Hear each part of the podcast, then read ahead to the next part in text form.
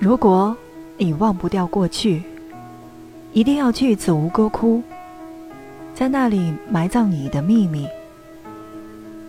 如果你想开启新的生活，更要去子吴哥窟。站在高高的巴肯山上，看世上最美的日出和日落，望尽沧海桑田。柬埔寨有一种美，很宁静。柬埔寨有一种感动，可以久久难以忘怀。FM 轻奢时光，听着声音去旅行。本期内容。让我们一起走进柬埔寨，了解柬埔寨的繁华与沧桑。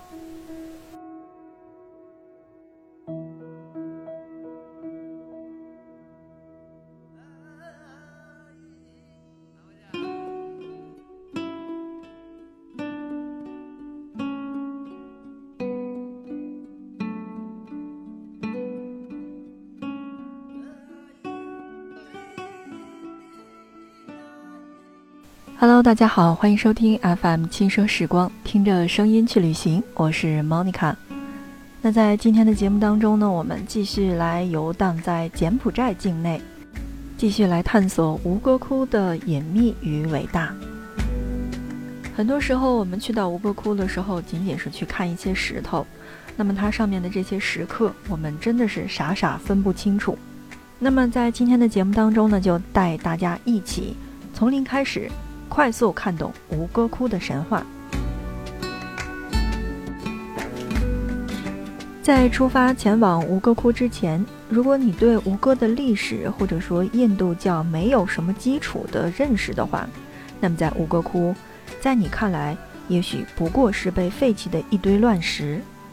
即使雕刻再华丽细腻，建筑再巧夺天工，你也只是会感叹：“哎，这个好看。”真的是好看，好看死了，却无法从中解读建筑者的这种虔诚。了解吴哥窟，不妨先从印度三大神和两大故事来入手。今天的节目就让我们一起来探索印度教的三大神究竟是哪三大神。从零开始，快速看懂吴哥窟的神话。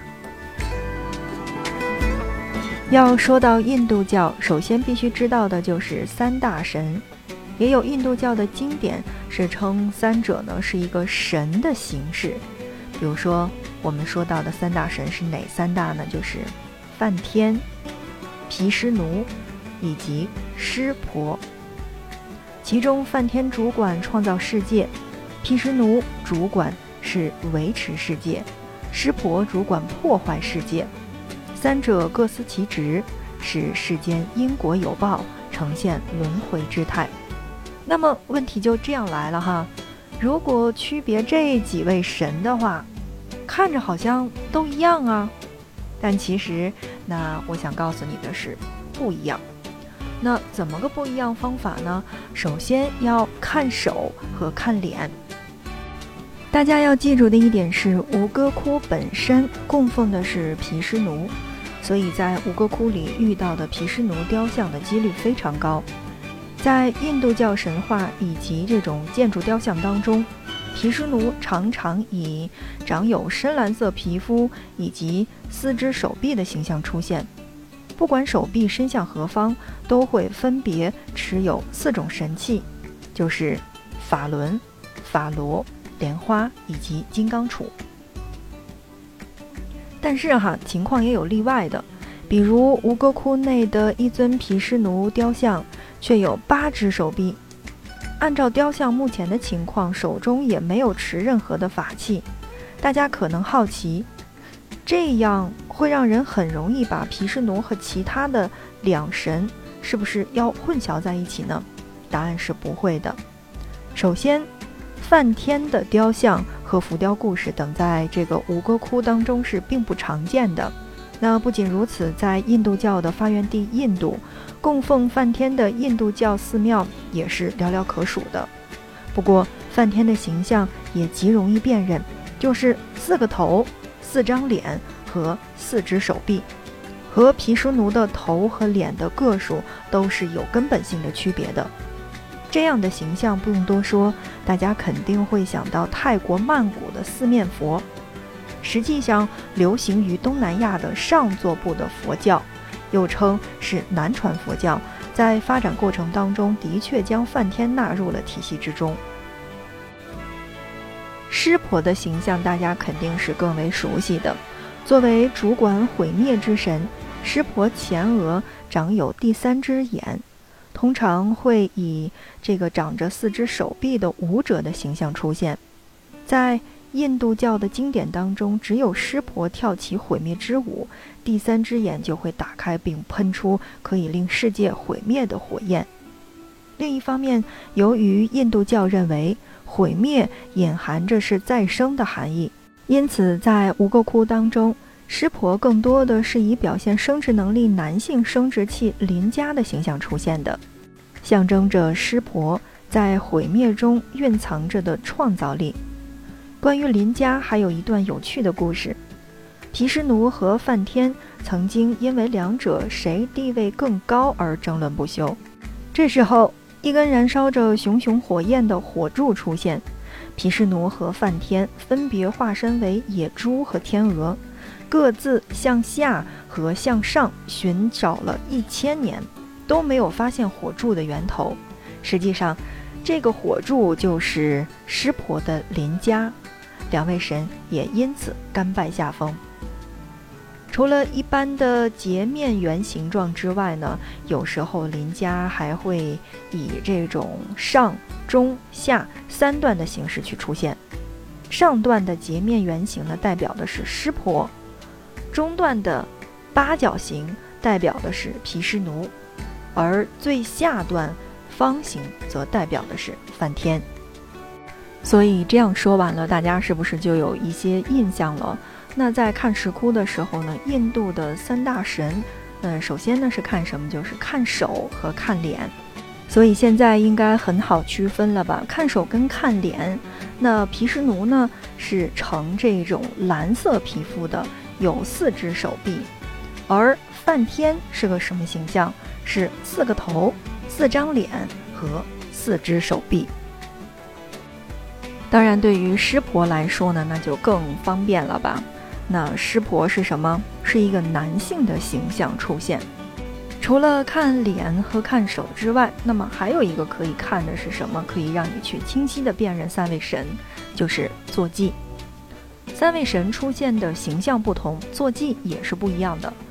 梵天的坐骑呢，一般是孔雀或者天鹅；湿婆的坐骑是白牛、南迪；而毗湿奴的坐骑出镜率最高，就是金翅大鹏鸟，叫做加鲁达。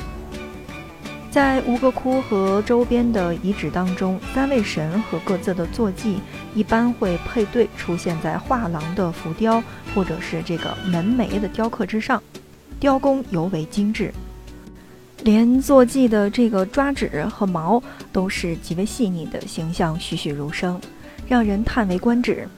大家如果到吴哥寺以及女王宫的话呢，不妨可以去尝试的辨认一下。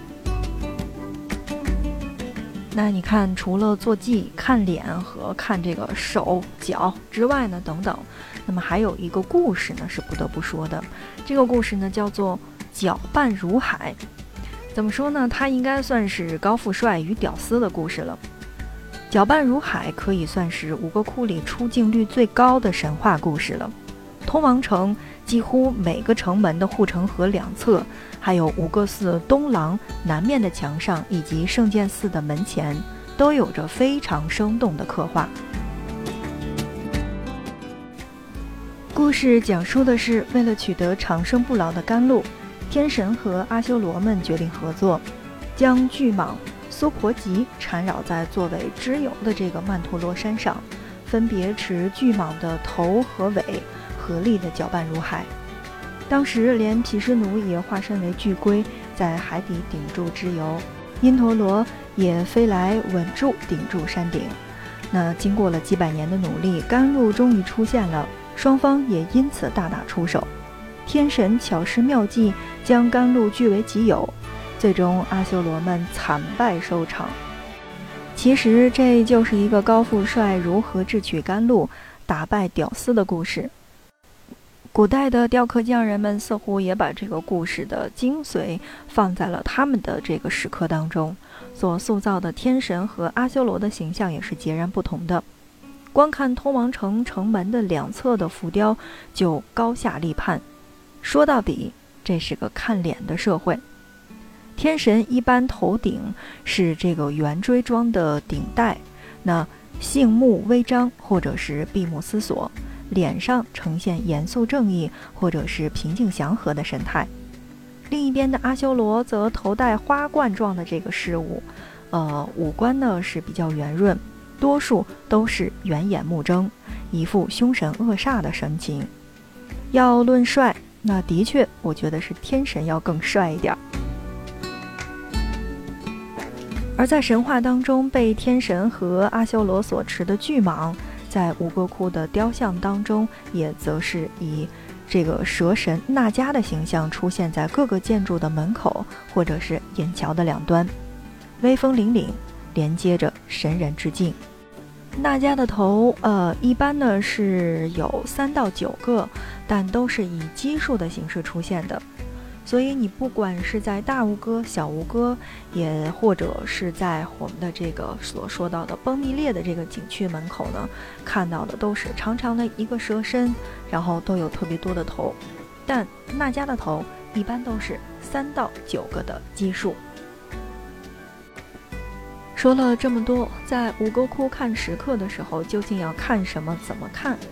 那我想，如果你想更透彻的去了解吴哥窟的细节，那我所说的任何的一期节目当中，那仅仅是一些入门。印度教的两大经典史诗都是大家在前往吴哥窟书单上面的必备的。那吴哥寺的这个建筑设计意义，还有很多的这个浮雕描述的故事，也都在这两本书当中。当然，这两本书哈也在其他的我们之前的节目当中有提到过。喜欢吴哥窟、喜欢柬埔寨的朋友，不妨可以买来看看。印度教的神千千万，神话故事也是数不尽数的。要想真的成为吴哥通的话，可是要花很大的时间的。好的，听众朋友们，看看时间，我们今天的节目就到这儿，跟大家说再见了。欢迎大家来订阅我们的节目，听着声音去旅行。我们在下期的节目当中会给大家呈现什么样不一样的内容呢？欢迎你的订阅。OK，FM 轻奢时光，听着声音去旅行。本期内容就是这样了，感谢你的收听，我们下期再见。